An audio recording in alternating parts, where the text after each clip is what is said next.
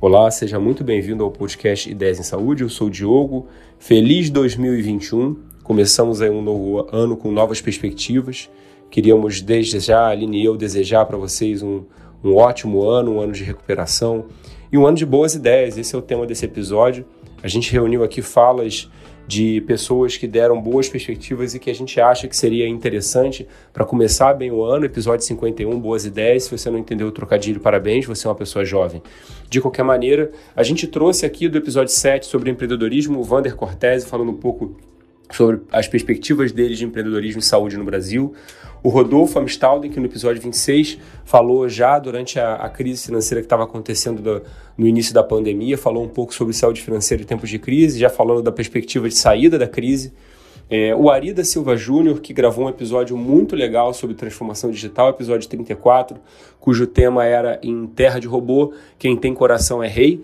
E, finalmente, o Cristiano Ribeiro, do episódio 47, que falou sobre economia comportamental e medicina. Espero que vocês gostem. Fiquem com a gente aí em todos os agregadores digitais, Spotify, Deezer, podcast do Google e da Apple e também no SoundCloud. E nas mídias sociais, em especial no Instagram, ideias underline em saúde. A gente vai estar trazendo boas ideias em saúde aí ao longo do ano de 2021 para vocês. Um abraço.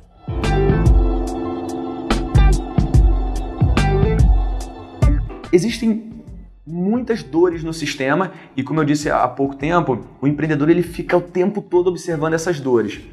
Tem uma que especificamente é, eu me sinto compelido a, a, a propor uma, uma tese, uma solução, que é a viabilidade econômica da saúde assistencial no Brasil hoje está, como eu já disse, condenada. Esse modelo não para de pé. E com o advento da, da inteligência artificial que os autores dizem que é a nova eletricidade. Então, uhum. é, o que aconteceu com, a, com, todos os negócios, pode imaginar da saúde, Fabril, qualquer negócio, com a chegada da eletricidade, foi feita uma releitura. Eu acredito que o uso de inteligência artificial no landscape, ali, na relação entre é, empresas que contratam plano de saúde para seus funcionários, com operadoras de saúde, que são os planos de saúde, e a rede de hospitais, laboratórios, e os brokers, que são os corretores que fazem esse meio de campo, a aplicação correta, responsável de inteligência artificial pode tornar a, a saúde viável novamente. E se alguém não fizer isso, se ninguém fizer isso, é, eu realmente não vejo como isso parar em pé. A gente vai viver num, num horizonte de não mais do que cinco anos um colapso nesse modelo atual. É, o sistema claramente ele dá sinais de que ele, a, o usuário está insatisfeito, o, o, o, o, profissional de saúde, não só o médico, está insatisfeito, a fonte pagadora está insatisfeita, o governo que regula está insatisfeito, todo mundo insatisfeito. Certamente, você pensa que essa, essa coisa, o dado dizem que ele é a nova commodity, né? Você uhum. falou a nova eletricidade, a nova revolução que a gente vai ver, vai vir através da, do, do Big Data, né? É, você acha que vai vir, a, o uso da inteligência artificial junto com a coleta de dados é uma coisa que, que tem um futuro promissor. Sem dúvida. Assim, na verdade, o, esse grande volume de dados, né, esse big data, é, ele é condição sine qua non para você poder é, ter a aplicação da inteligência artificial. A inteligência artificial, basicamente, por que, que ela está é, agora acontecendo e ela não aconteceu com essa pujança há, há 10 anos atrás? Primeiro que agora tudo coleta dado, né? A tua geladeira está coletando dado, teu, teu relógio está coletando dado, teu celular então, e aí você forma esse data lake, né? esse, esse conjunto de dados que é fundamental. Outra coisa que é fundamental para o uso da, da, da, inteligência artificial é a capacidade computacional. É, existe a lei de Moore aí, que foi né, é, o Gordon Moore, que ex-executivo da, da, Intel, uma vez deixou claro que a cada 18 meses a capacidade de processamento ela dobra. Então, hoje a gente acumulou uma capacidade de processamento de dados que era impensável há 5, 10 anos. Então, quando você junta essas duas condições que acabaram de, de se mostrar, para quando eu digo acabaram nos últimos 3, 4 anos, se tornaram viáveis, e você tem agora o engenheiro de dados, né, o data science, ali aplicando isso, então eu acredito que o momento é oportuno, é, é necessário, e uh, é a tese que se eu hoje fosse investir em mais alguma jornada empreendedora, e aí eu acho que eu teria que me divorciar antes disso, é, eu não pretendo fazer, minha esposa está me ouvindo aqui, é, realmente essa seria a área que eu, que eu atacaria? Algumas coisas você já falou ao longo da nossa conversa, mas quais são as suas perspectivas para o futuro? Eu sei que você não tem uma bola de cristal, mas você acha que essa, essa recuperação dessa crise ela vem em quanto tempo? Meses, anos? É, enfim, e como é que você acha, do seu ponto de vista, assim, que você acha que essa crise que a gente está vivendo agora, financeira, política, sanitária, como é que isso vai ser relatado daqui a uns 30, 40 anos, como é que isso vai ser relatado? Como é que a gente vai lembrar dessa crise? Olha, sobre perspectiva, eu diria que 2021 vai ser um ano bom, né? É, você pode interpretar isso como otimismo ou pessimismo, né?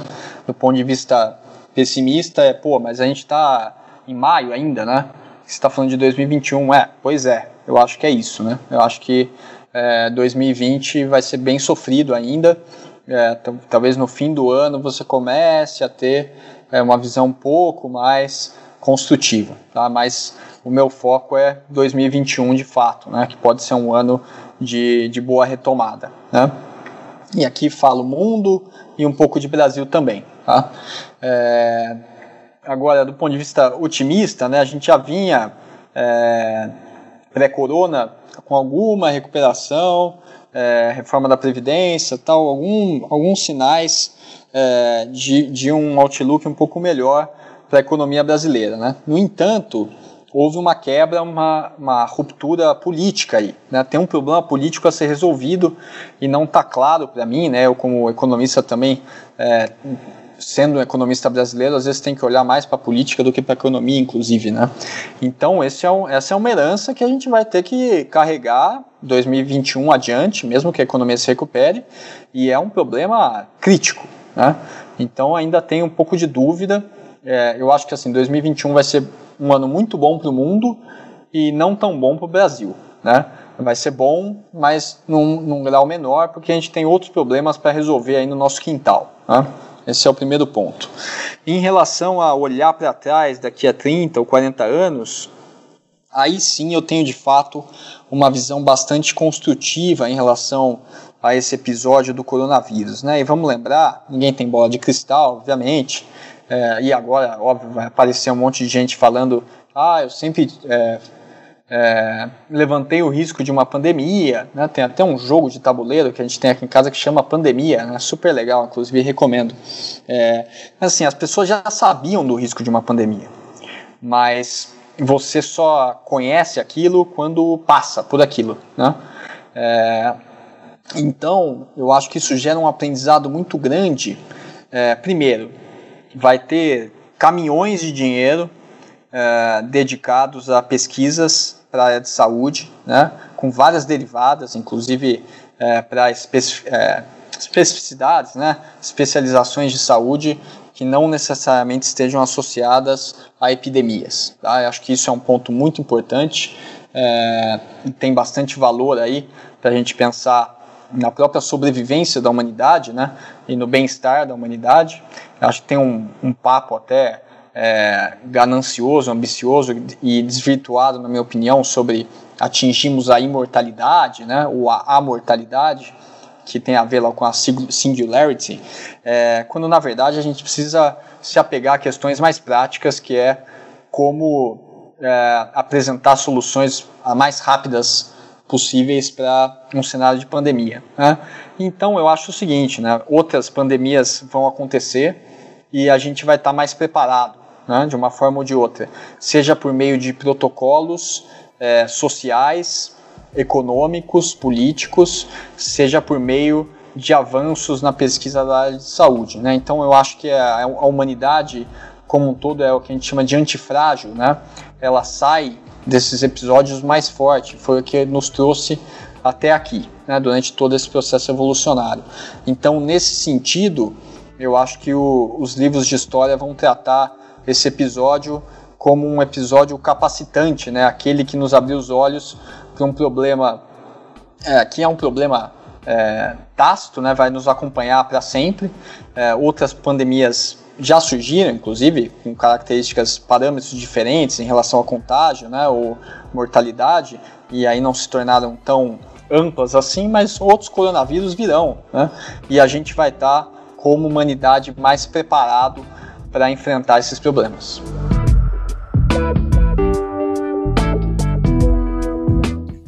O, Ari, aproveitando esse gancho que você falou em, em relação a ensino médico, carreira médica, quando eu estava na faculdade, eu ainda eu, eu, eu tava, quando eu estava saindo da faculdade, algumas cadeiras já tinha essa questão, é, essa mudança de paradigma de você fazer é, o, problem-based learning. Mas eu não cheguei, de uma maneira geral, eu não fiz, não participei dessa época, né? Mas assim, a gente a gente vê que na, durante a faculdade a gente fica muito focado na questão de doença, paciente. A gente não tem essa, esse pensamento fora da caixa e a gente não tem nenhuma cadeira, nenhuma professora assim, que te instigue a, a, a, a pensar dessa maneira, a encontrar, enxergar a medicina com esses outros, com outros olhos. Se hoje eu te propusesse, vamos montar uma faculdade de medicina, eu, você, o Diogo, vamos ser sócios, né?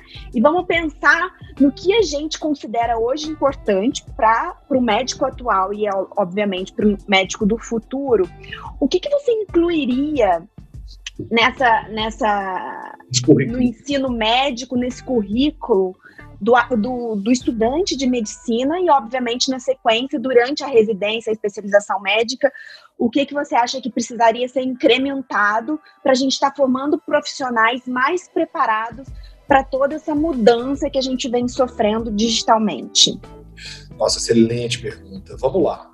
É, eu vou responder a pergunta com exemplos de vida real bem práticos que podem ajudar. É, existe um estudante de medicina que acabou de se formar, então agora ele é médico. O apelido dele é Peu. Uh, o Peu faz parte de um grupo de elite de 25 alunos de medicina que querem reinventar a educação médica no Brasil. Então, o líder desse grupo, me falhou a memória agora, ele é de Ribeirão, ele está fazendo estágio agora na Rússia. Eles montaram um grupo de estudantes de medicina que estão repensando a faculdade de medicina. Porque a gente tem que ter muito cuidado, eu espero que a gente consiga liderar isso para não deixar a carreira médica comoditizar.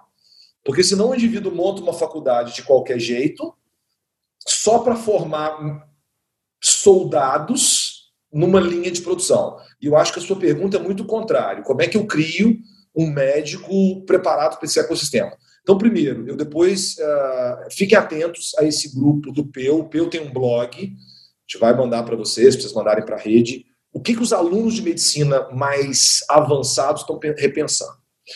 Segunda coisa muito importante, eu acho que o HC, aqui é, de São Paulo, né, criou essa iniciativa muito legal que é o Inova HC. O Inova HC é uma iniciativa onde a própria Faculdade de Medicina da USP trouxe players, né, como eu citei, Jorge Paulo Lema, e faz, está uh, criando um ecossistema de startup dentro da Faculdade de Medicina. Isso é muito legal.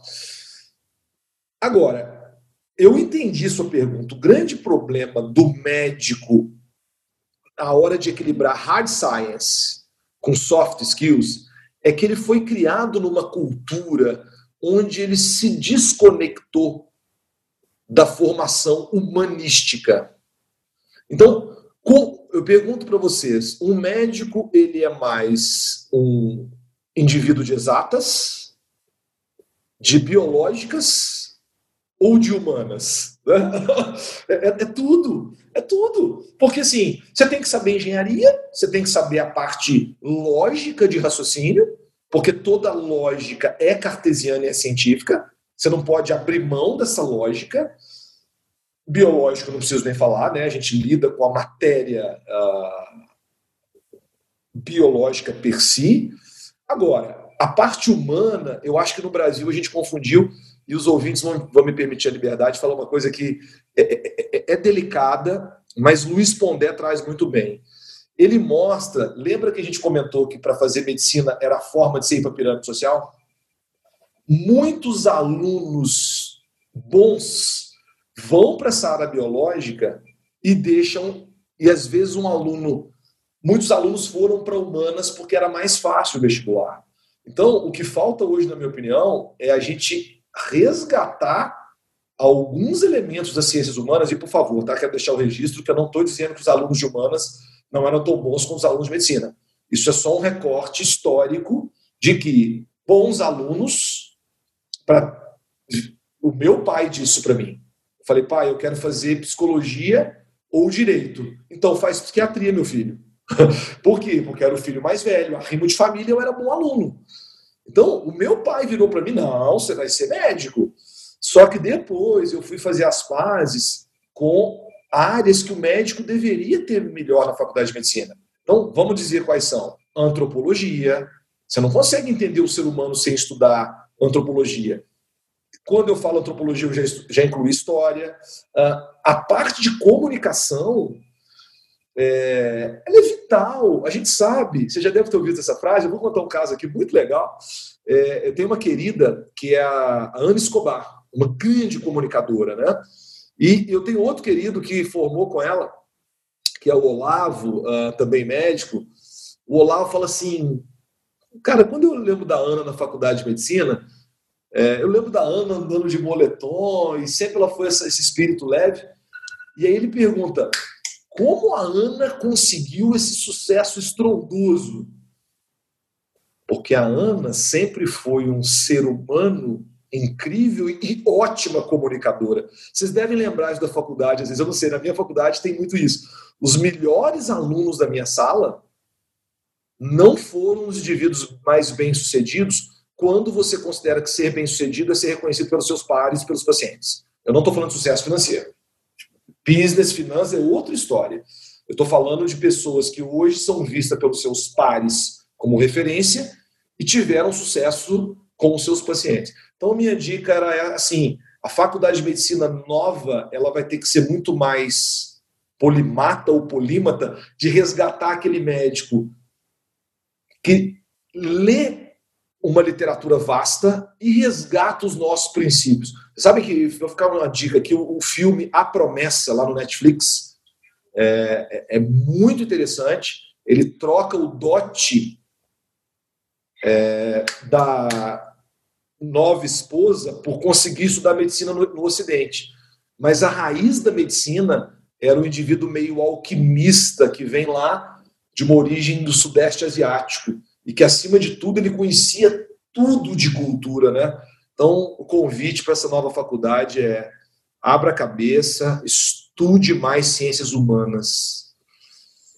E tomara né, que hajam líderes aí como o Peu e que construam faculdade de medicina, como foi o caso da Singularity, né? uma universidade que o Google percebeu que não havia profissionais suficientes para atender as demandas de mercado que o Google tinha e criar uma universidade tão disruptiva que ela custou anos para ser reconhecida pelo governo americano. Hoje a Singularity já chegou no Brasil. Então, será que vai existir uma Singularity na, é, como faculdade de medicina? Está aí para os ouvintes. Olha, uma, uma grande oportunidade de negócio, de inovação. É só ter coragem. Ari, a gente conversou muito sobre diversos assuntos, enfim, e tudo é vinculado a essa questão de crise, como você disse no início, as grandes guerras, as grandes crises, a gente tem um momento de oportunidade de se reinventar, de inovar, de, de grandes mudanças, né? Então, assim, para a gente poder finalizar a nossa conversa de hoje, que está sendo maravilhosa, faz um resumo dos grandes legados que você considera que a pandemia do Covid-19 vai deixar para os profissionais da saúde, em especial para o médico, para a medicina, numa maneira geral? Bom, número um, empoderamento do usuário. As pessoas gostam de chamar de. É, uh, elas não gostam de falar que paciente e usuário. Só que é. Todos nós somos usuários o tempo todo. Uh, usuário é um conceito moderno. Então, primeiro, um usuário muito empoderado. Número dois, uma valorização do humano versus o robô. O que o robô fizer, o que a máquina fizer, é, para que, que eu preciso de um médico? Então, eu acho que um segundo legado é como é que eu me diferencio. Diferenciação é um conceito darwiniano que é muito presente no business. Como eu me diferencio? Terceiro, nesse sentido, uma abertura para mudança. Né? A gente viu a, a telemedicina, lembrando que a telemedicina são quatro coisas, né? Teleorientação, telemonitoramento teleinterconsulta e agora teleconsulta. Os, os médicos, é, naquela, naquele movimento de 2018, 2019 de regular a telemedicina, tiveram muita resistência e agora a gente viu isso acontecer de um dia para a noite. A telemedicina, o quarto braço é a teleconsulta, a aprovação é transitória, mas ela está mostrando que é um elemento que começa a ser utilizado. Outro ponto nesse sentido, uma abertura de entender que todo mundo que inova ganha dinheiro, e, e dinheiro e impacto social são coisas legais de andarem juntas. É, eu acho que agora o legado é: você não precisa ser nem um picareta, nem um sacerdote. Se você ganhava muito dinheiro, você é picareta. Se você só se dedica à medicina, é sacerdote. Então, eu acho que a pandemia, né, ela está abrindo espaço para quem quer empreender, quem quer se diferenciar como ser humano e aproveitar as oportunidades. E, tu, e, tudo isso que você faz, a sua, a sua área de atuação atual, ela está muito é, interligada com tecnologia em saúde, né? Porque tem tudo a ver é, dados, atuação, melhorar fluxo de atendimento, melhorar fluxo de processos de gestão de uma maneira geral, você precisa estar de mãos dadas com a tecnologia. Como que é a sua atuação e, e, e, e essa sua parceria, entre aspas, com a tecnologia? Legal. Primeiro, assim, é, tecnologia e multidisciplinaridade, sabe? É, por exemplo, eu diria que um dos grandes fatores de êxito nesse projeto, por exemplo, do Lean nas emergências, é a parceria médico-engenheiro. Nós trabalhamos médicos e engenheiros lado a lado, engenheiros de processo, enfim. Isso, para mim, se você, se você me perguntasse, né, qual que foi o grande diferencial, foi essa multidisciplinaridade, sabe? Então, você tem um choque de, de mundos, né? Um mundo extremamente analítico, pautado em conta, né? em matemática, é, junto ao nosso mundo, e essa, essa interface ela foi muito benéfica eles, os engenheiros aprenderam muito com a gente, a gente aprendeu muito com os engenheiros. E isso foi uma experiência muito legal, muito fantástica. Eu acredito muito nisso, sabe? É, Para mim, esse foi o principal fator assim, de, de, sucesso. Agora, a minha, a minha relação com a tecnologia ela é, ela é grande. Assim. Primeiro, porque eu sou um grande entusiasta. Né? Eu trabalhei nos últimos dois, três anos, basicamente é, em Campinas, com é, em uma empresa é, cujo principal produto né, era levar essa mentalidade ágil, de transformação digital para grandes empresas. Eu me dediquei bastante a isso. Então, obviamente, eu sofri muita influência né, dessa. Da, da, do, vamos colocar de maneira bem sóbria, né, desse entusiasmo inicial das novas tecnologias impactando a área da saúde. É, hoje eu acho que eu tenho uma certa sobriedade em relação a isso, obviamente. Sou um grande entusiasta, óbvio, né? Eu acho fantástico. Eu adoro acompanhar a área e tudo, mas obviamente entendendo que existe um longo percurso ainda de incertezas, inclusive, em como que isso efetivamente irá nos impactar, sabe? Então eu tenho uma relação hoje bem, bem sóbria, sabe? Sabe aquela empolgação inicial de quando você descobre alguma coisa e depois você vai, né? equilibrando esse entusiasmo, obviamente, para tentar entender qual que vai ser esse caminho, sabe? É, o que que, o, qual que, o, quando você me, me fez essa pergunta, o que que para mim hoje é marcante, sabe? O Diogo falou há, há pouco aí da questão da, da mentalidade ágil. Para mim isso é marcante. Entender que hoje, sabe, na era da, do conhecimento, né? É, rotina é mudança, certo? Não se trata de saber ir do ponto A para o ponto B o mais rápido possível. Se trata provavelmente muito mais de saber fazer curvas rápido. Né? Então, isso para mim é incorporado no meu dia a dia pessoal, profissional e tudo bem, sabe? Tudo bem. Então, para mim, a relação hoje é muito nesse sentido, sabe? É, é de sobriedade, é entusiasmado, sim, com o potencial impacto e entendendo né, que hoje a gente tem uma alteração radical e constante na natureza de todos os negócios, sabe? Buscando criação de valor para o usuário, para o cliente, para o paciente, o que seja. E, obviamente, a saúde, ela segue nessa, nessa mesma direção, né? Alteração é, constante, sabe? É como se a gente tivesse um formato anterior, né? Na, na, na era industrial, assim, de otimizar muito rotina, né, para um formato agora que rotina é mudança. Mudança especialmente influenciado por, por novas tecnologias. Né? Então, eu sou muito otimista em relação a isso, mas, obviamente, entendo que existe uma incerteza muito grande. Né? Qualquer previsão muito segura, ela é, no mínimo, vamos usar a palavra aqui, ousada, para ser bem sensível. E aí, Cristiano, falando, fazendo um pouco esse link, tem esse conceito do mundo VUCA, né? Que, que de certa forma, é, é, essa estratégia que você falou, um pouco de mentalidade ágil, de certa forma está associado. Para quem não conhece, explica um pouco o que é esse conceito e como que o médico, é, dentro desse mundo, se, se ele habita, ele se prepara para o conceito de, de profissão. A gente já falou um pouco sobre carreira em W, adaptação. Fala um pouquinho para a gente sobre isso. Tá, esse termo VUCA, é, ele vem lá da década de 90, especialmente dos militares americanos. Ele ganhou muita força depois do ataque lá de, de 11 de setembro. E aí, vamos colocar aí nos últimos 10 anos, né, ele vem aparecendo com frequência, né, em outros contextos, especialmente agora de empresas, de organizações. Né. E na saúde, eu diria que mais recente ainda um pouquinho, né, um termo que vem aparecendo. Mas basicamente, né, VUC é uma, uma sigla, né, o V de volatilidade, o U, né, do inglês aí de, de incerteza, o C de complexidade e o A de ambiguidade, certo? Então, esse que, que, que, que significa, assim, né? Então, a gente tem o V de volatilidade, que é basicamente, né, é muito relacionado a nada é permanente. Né? E aí a tecnologia, ela entra muito forte nisso, né? As preferências, as tendências, as certezas, né, entre aspas, elas são inconstantes e altamente mutáveis. Né? Isso é, é volatilidade, certo? E, e, a, e, a, primeira coisa que, quando você fala em volatilidade, sabe, como é que você lida com isso, né? É, eu, eu penso que com propósito, sabe? Você tem que ter algum propósito, né? Você tem, que, você tem que querer resolver algum tipo de problema, sabe? Algum propósito tem que te guiar de alguma maneira, né? Então, o volátil é nesse, nesse conceito. Vamos passar uma, uma, uma, rápida, assim, só em cada uma das siglas.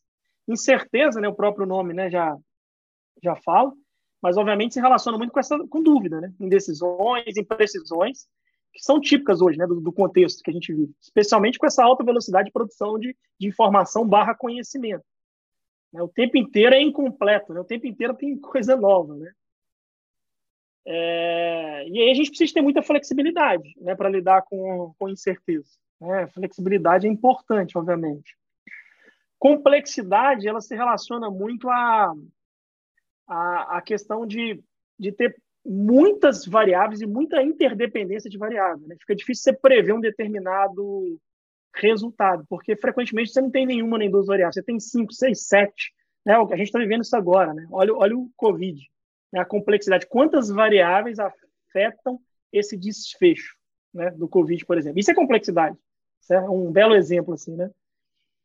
E aí que entra muito a questão da agilidade. Se eu tenho uma coisa muito complexa, né? como é que eu lido com isso? Agilidade no sentido de assertividade e capacidade de adaptação. Né? Então, a gente não pode confundir aqui agilidade com velocidade. Acho que até você comentou isso, né?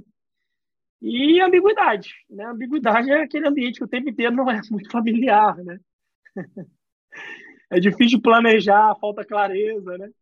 E aí, para mim, né, que eu acho que é uma, não tem nenhuma nada de novo nisso, para lidar com ambiguidade exige muita capacidade de comunicação. A gente tem que ampliar diálogo, a gente tem que conversar melhor. Né? Para mim é nessa linha que caminha aí. É quando você pergunta o que é VUC, como que a gente lida, né? Estou é, sendo até um pouco irresponsável em resumir isso em 3, 4 minutos, mas seria mais ou menos nessa linha, né? A ambiguidade é ampliar a capacidade. Na verdade, é como sobreviver, como sobreviver no mundo VUCA, porque, meu caro ouvinte, o mundo é VUCA. Então a gente Diz que agora do Covid é muvuca, viu? Estou falando que nem é VUCA mais, já é muvuca. o mundo é meio VUCA, muvuca, aqui é no Brasil, é principalmente. é um mundo muito, muito VUCA. É, o é muito VUCA, é muito VUCA. É muito VUCA. Então, se você não desenvolver essas habilidades para sobreviver no mundo VUCA, tem uma é, péssima notícia. Você não vai conseguir. Tem que desenvolver, tem que se adaptar. Não tem jeito. É, a importância da soft skill, né? Vocês tiveram outros programas relacionados a isso, né? A importância de desenvolver, né?